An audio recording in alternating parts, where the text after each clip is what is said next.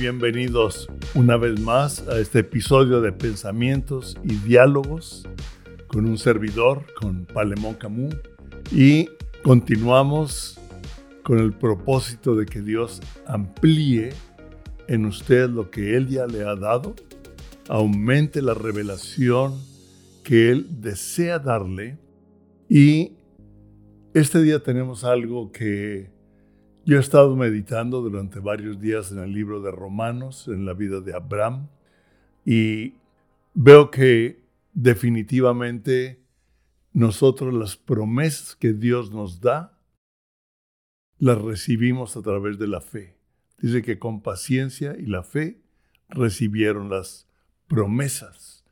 Y también nos dice en su palabra que por medio de sus promesas, usted y yo somos participantes de su naturaleza divina, o sea, participamos lo que Él es, sabemos que Él es un Dios, es, es más bien es Dios, pero es espíritu, y Él revela a nuestro espíritu para poner en orden nuestra vida, para aumentar, para revelar y tomar lo que Él ya nos ha prometido. ¿Cuáles son las promesas que Dios le ha dado a usted? O tal vez le va a dar algunas más, o tal vez vaya dándole algunas promesas.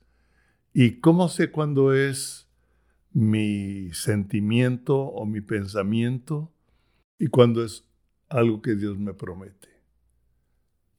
El Espíritu Santo nos da testimonio a nuestro espíritu de aquello que Dios nos habla. Y nosotros podemos ver en la palabra de Dios que hay más de mil promesas dadas en forma general para la iglesia, para nosotros. Hay promesas que Dios le dio a determinadas personas en momentos de la historia de Dios con esos hombres, con esas mujeres, pero el Espíritu Santo nos hace partícipes de la mayoría, si es que no de todas, porque Él nos habla a través de los profetas, a través de la palabra desde Génesis hasta Apocalipsis. Así es que saque su papel, saque su pluma y recuerde ah, y escriba si algo le da Dios en este tiempo o le ha dado ya. En Romanos capítulo 4 versículo 13 dice, porque no por la ley fue dada a Abraham o a su descendencia. Me gusta cómo dice, o a su descendencia. No nada más para Abraham, sino para la descendencia de Abraham. Vamos a terminar como en Gálatas. Nosotros somos parte de la descendencia de Abraham y le fueron dadas promesas, no por la ley, dice, la promesa, Abraham o a su descendencia, la promesa de que sería heredero del mundo, sino por la justicia de la fe. Por la justicia de la fe. El libro de Romanos es un libro clave para poder entender nosotros la justicia de Dios por medio de la fe en Jesucristo, por medio de la gracia. Usted lo puede estudiar, es un muy extenso, es muy profundo. Vamos ahora a leer Romanos capítulo 1, versículos 16 y 17. Y Pablo está hablando aquí a los ciudadanos de Roma. Y les está diciendo, porque no me avergüenzo del Evangelio, porque es poder de Dios, para salvación a todo aquel que cree al judío primeramente, también al griego. Vamos a leer que es interesante cómo dice al judío cuando la promesa es Abraham. Al judío primeramente y también al griego, porque en el Evangelio la justicia de Dios se revela por fe y para fe. La justicia de Dios se revela por fe y para fe como está escrito, mas el justo por la fe vivirá. Algo muy interesante es que Este fue uno de los principales versículos, el libro de Romanos, Gálatas, otros versículos más que le hablaron a Martín Lutero y él comenzó a inquietarse ante tanta ley puesta por la iglesia tradicional de esa época. Y el 31 de octubre de 1517, o sea, el 31 de octubre, celebramos el Día de la Reforma, porque en 1517 el Martín Lutero, que era un sacerdote, fue a la puerta de la iglesia del castillo de Wittenberg en Alemania y clavó 95 tesis revolucionarias, le llamaron revolucionarias, y que le dieron comienzo a, lo que conocemos como la reforma. Algunos le llaman la reforma protestante, por eso muchos de la tradición de las iglesias tradicionales nos llaman protestantes. Realmente no protestamos, simplemente predicamos el Evangelio. Él en ese momento sí clavó y dijo, no estoy de acuerdo. Y clavó 95 tesis que no estaba de acuerdo. Quiero poner cinco, las cinco principales de ella es, las escribió en latín, sola, sola escritura, o sea, solo por las escrituras. Él dijo, solo por la palabra de Dios. Había muchos libros de teología dijo, solo fide, o sea, es solo por la fe. Sola gracia, solo por gracia. Solus Christus o solo Cristo, o sea, solo Cristo o solo a través de Cristo. Y sole deo gloria, gloria solo a Dios. La adoración es solamente a Dios. Y algo que él dijo, dijo, no puedo y no me retractaré de nada, porque ir en contra de la conciencia no es ni correcto ni seguro. Aquí estoy, no puedo hacer nada. Otro que me ayude, Dios. Amén. Esto es Martín Lutero de 1483 a 1500. 46, que fue su vida y es una vida muy interesante. Y vemos que Martín Lutero no se avergonzó del Evangelio. Dijo, no me avergüenzo del Evangelio porque es poder de Dios para salvación a todo aquel que cree. Él no, él no se avergonzó siendo un sacerdote, de ir y decir, ¿saben qué? No estoy de acuerdo. La palabra de Dios dice esto. Y basado en la escritura, él puso solamente la escritura, solamente por fe, solamente por gracia, solamente Cristo, solamente a Él, solamente Él es digno de toda adoración. Y es por la fe que nosotros creemos y obtenemos las promesas de los cielos aquí en la tierra, las promesas de Dios aquí en la tierra. Nosotros leímos ah,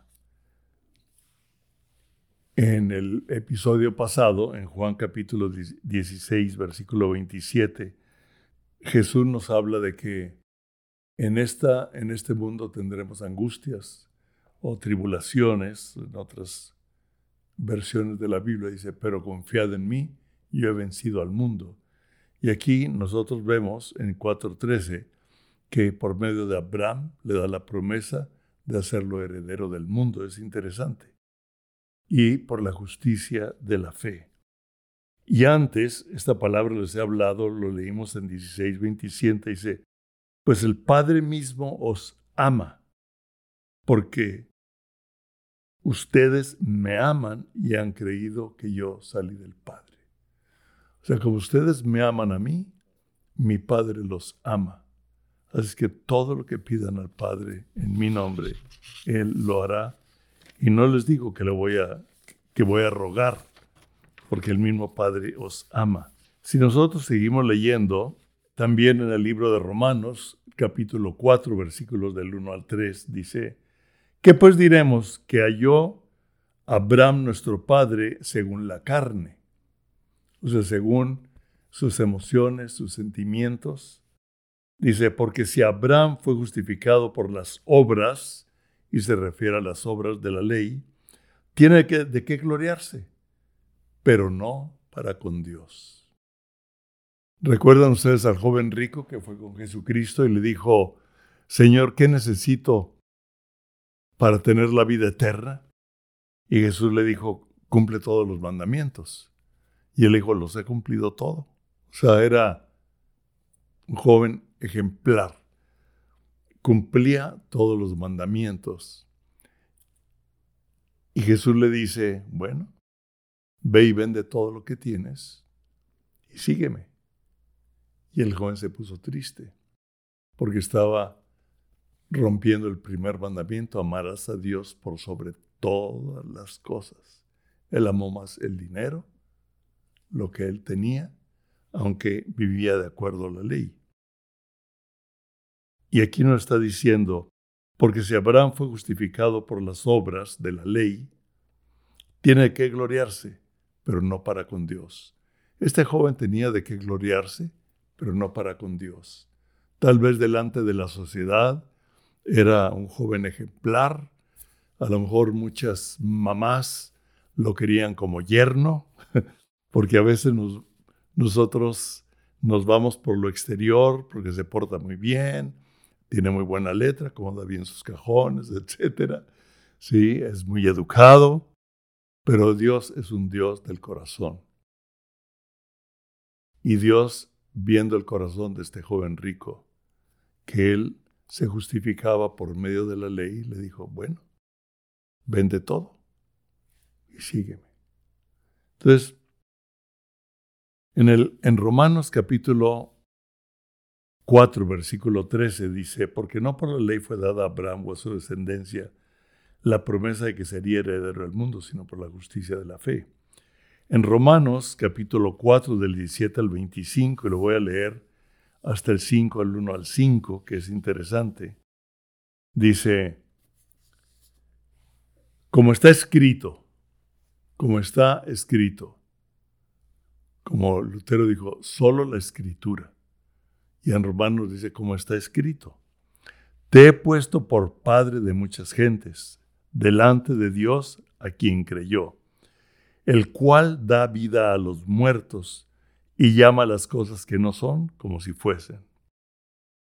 Me encanta, dice, él creyó en esperanza contra esperanza, para llegar a ser padre de muchas gentes, conforme a lo que se le había dicho lo que se le había prometido.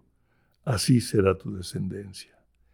Y no se debilitó en la fe al considerar su cuerpo, que estaba ya como muerto, siendo de casi cien años, o a la esterilidad de la matriz de Sara.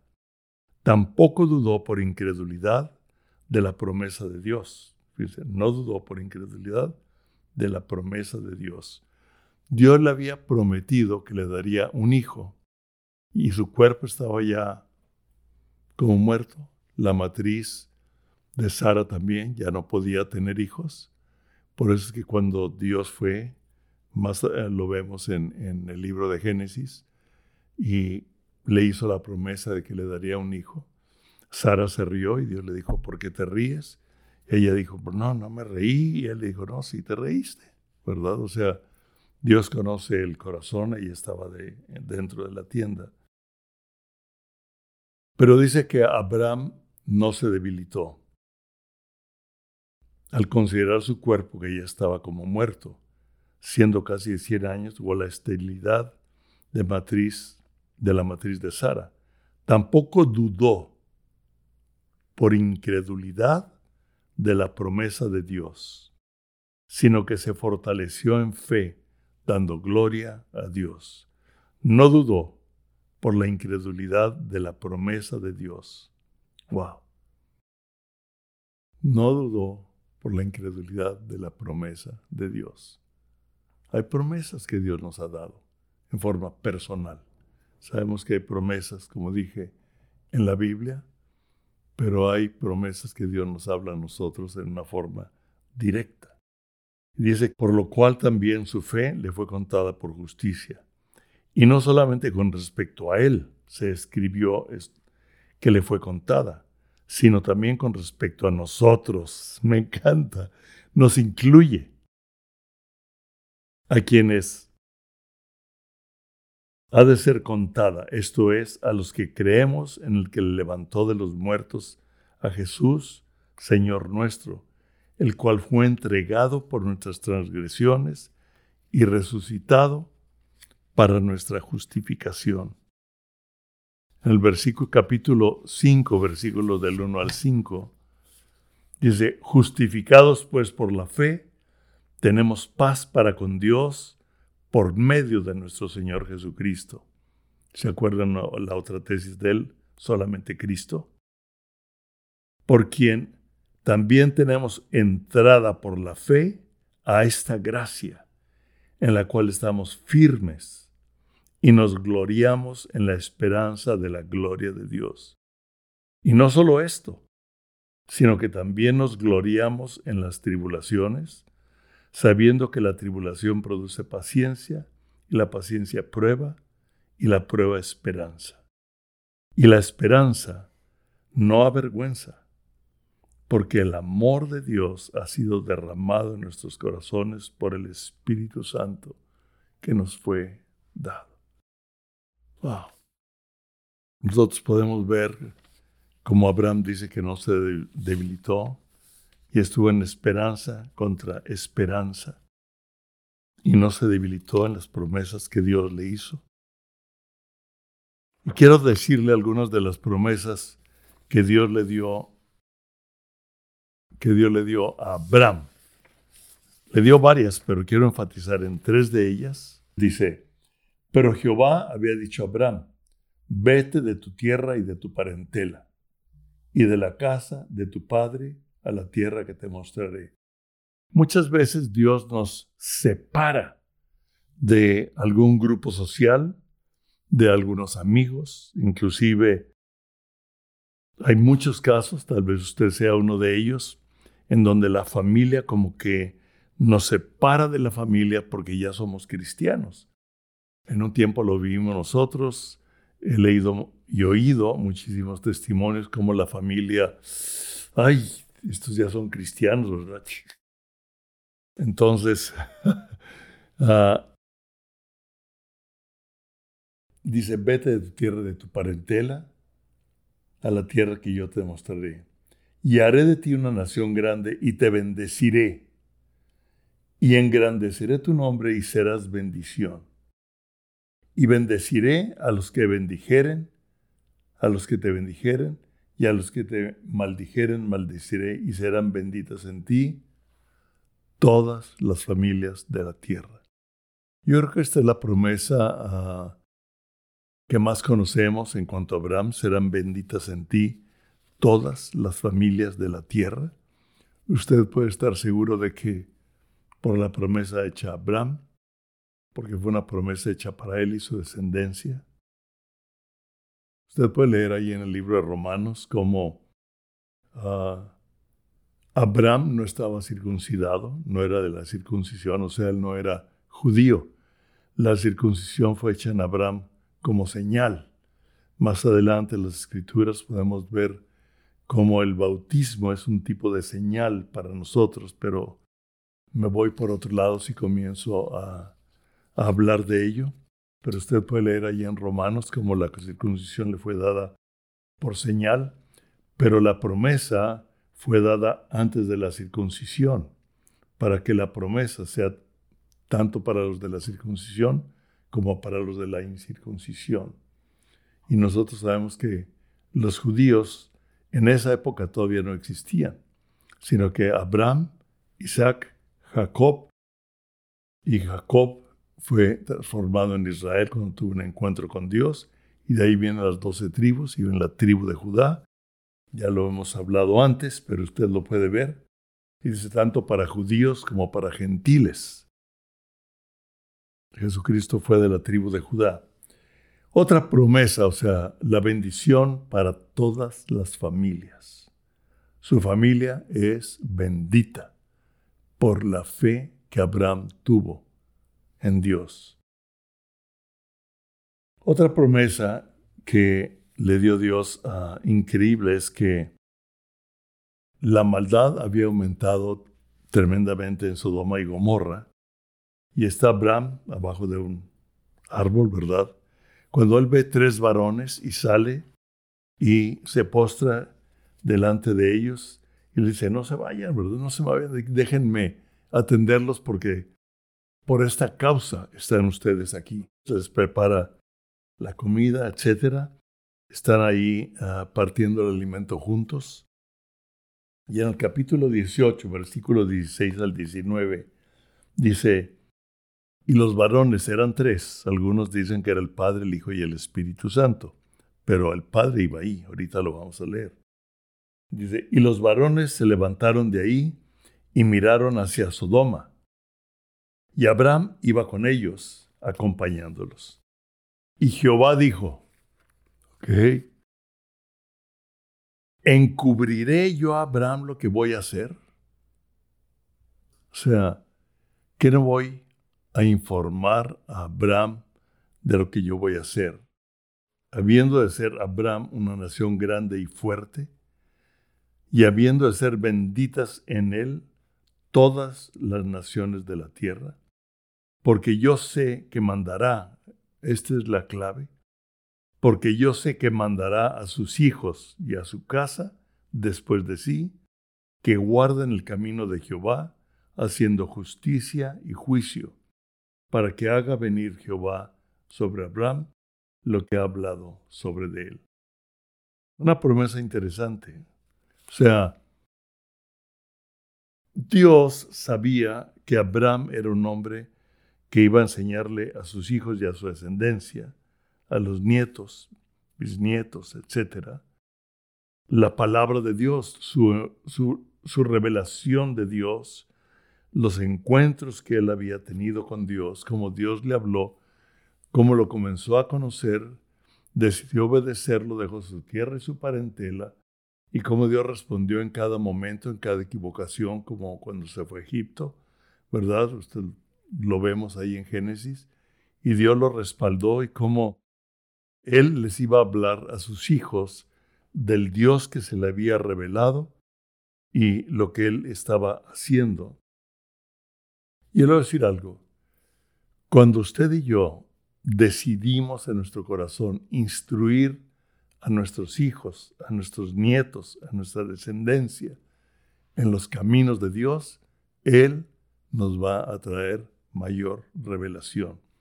Inclusive Dios le llamó amigo a Abraham. Wow.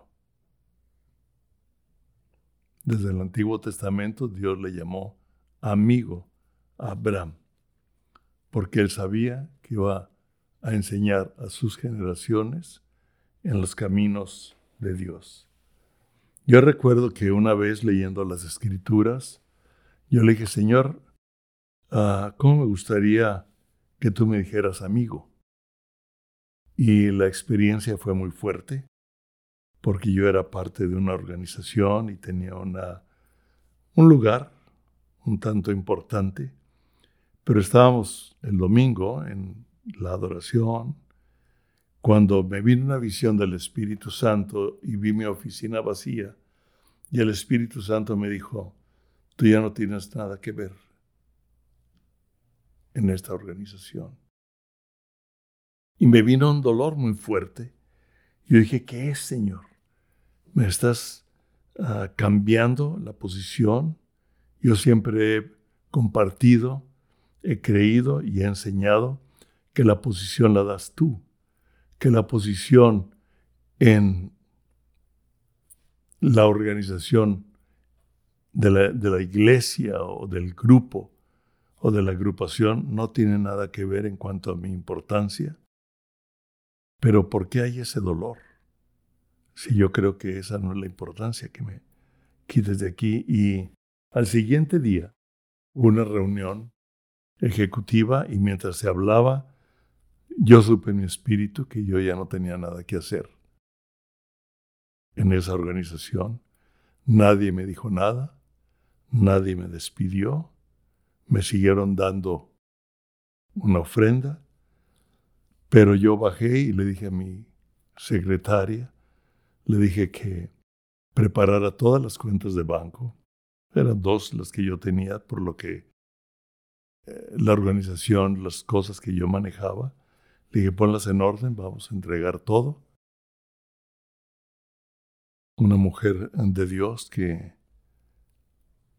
al rato me dijo, usted ya no va a estar aquí, ¿verdad, arquitecto? Le dije, no.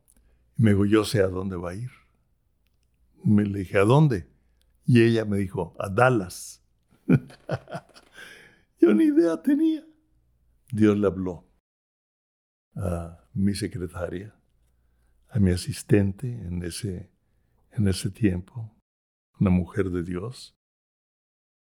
Y algo interesante es que una parte del liderazgo dejó de hablarme, la comunicación cambió, lo que yo hacía ya no hice nada de eso.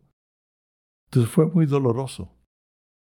Y en un momento que yo estaba delante de Dios, como un mes después, yo estaba diciendo, Señor, uh, ¿por qué el dolor tan grande? Y un día te dije que me gustaría que, que fueras mi amigo y él me dijo, precisamente tú me pediste eso y yo te revelé antes de tiempo lo que iba a pasar en tu vida y tengo algo nuevo para ti. Wow. Dios me hizo sentir en mi espíritu que para él yo era un amigo. Y eso me quebrantó y seguimos.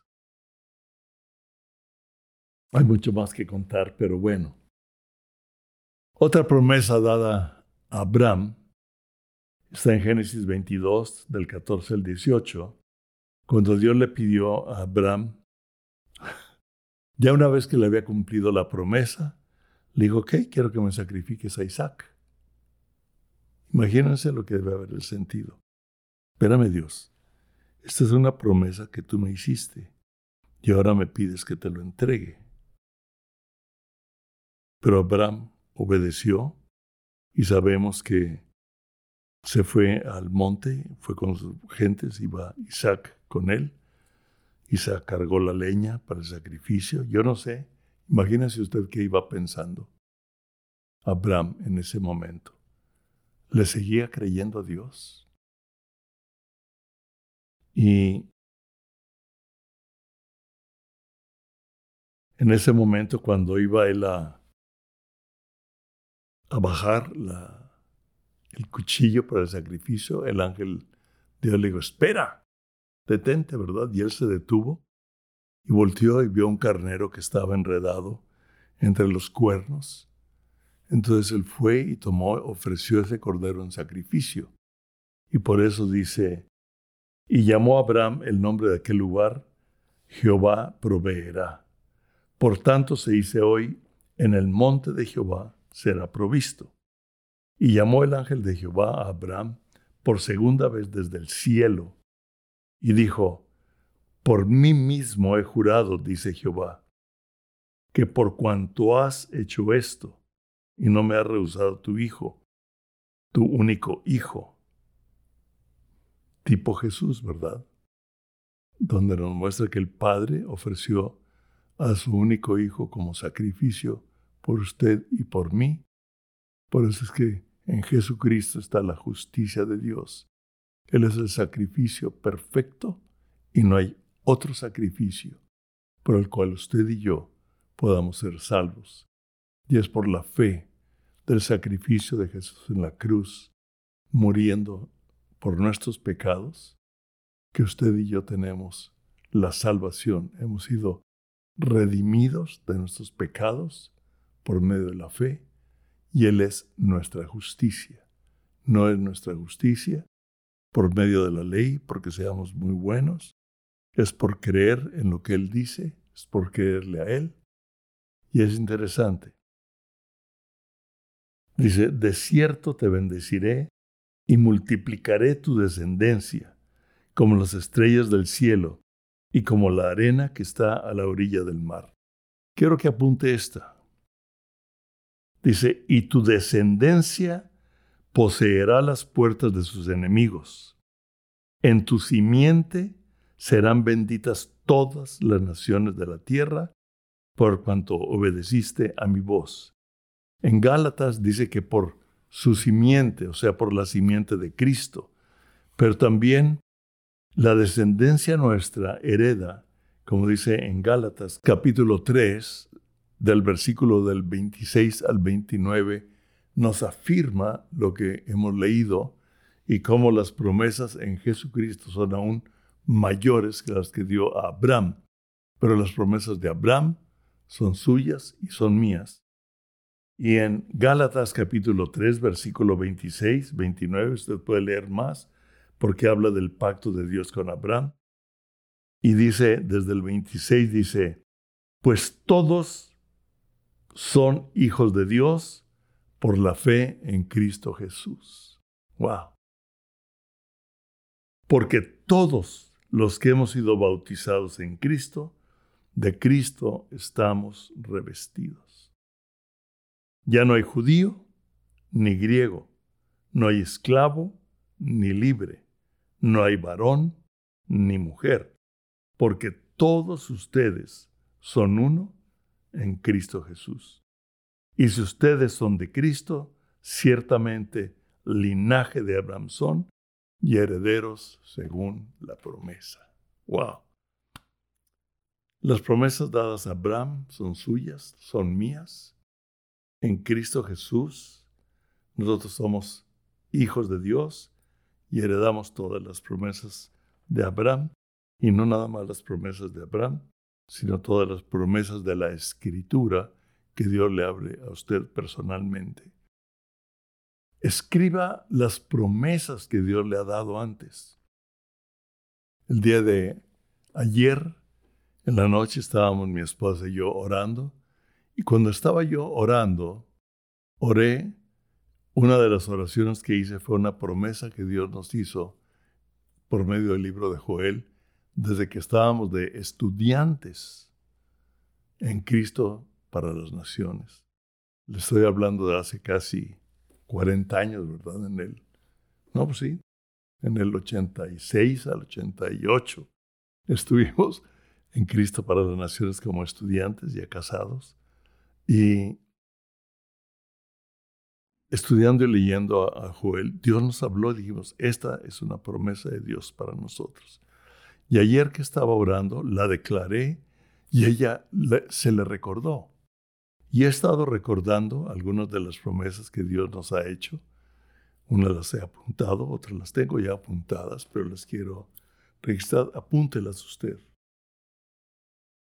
Y así como Lutero las clavó en la puerta de la iglesia y dijo, esto es lo que rige mi vida. El justo por la fe vivirá. Porque no me avergüenzo.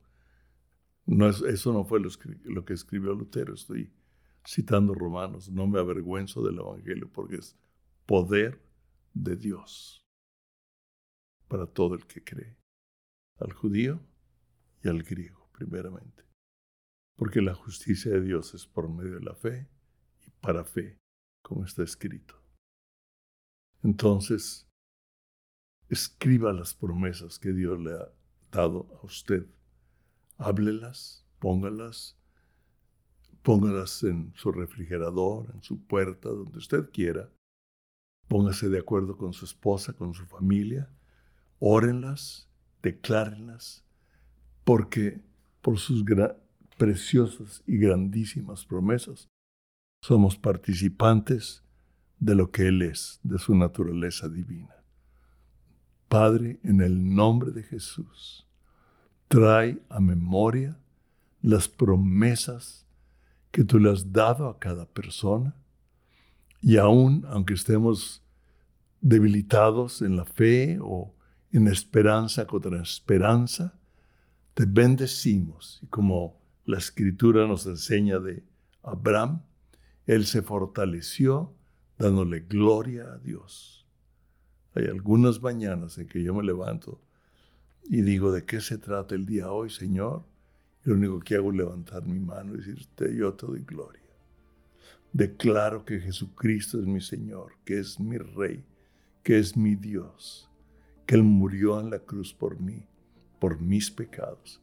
Y comienzo a declarar, comienzo algunas veces a orar en lenguas. Y en mi debilidad Él nos levanta, nos ayuda a continuar y a creer que lo que Él prometió para nuestra familia, así va a ser para nuestras generaciones. Como lo dice aquí, y si vosotros sois de Cristo, ciertamente el linaje de Abraham son y herederos según la promesa. Dios los bendiga.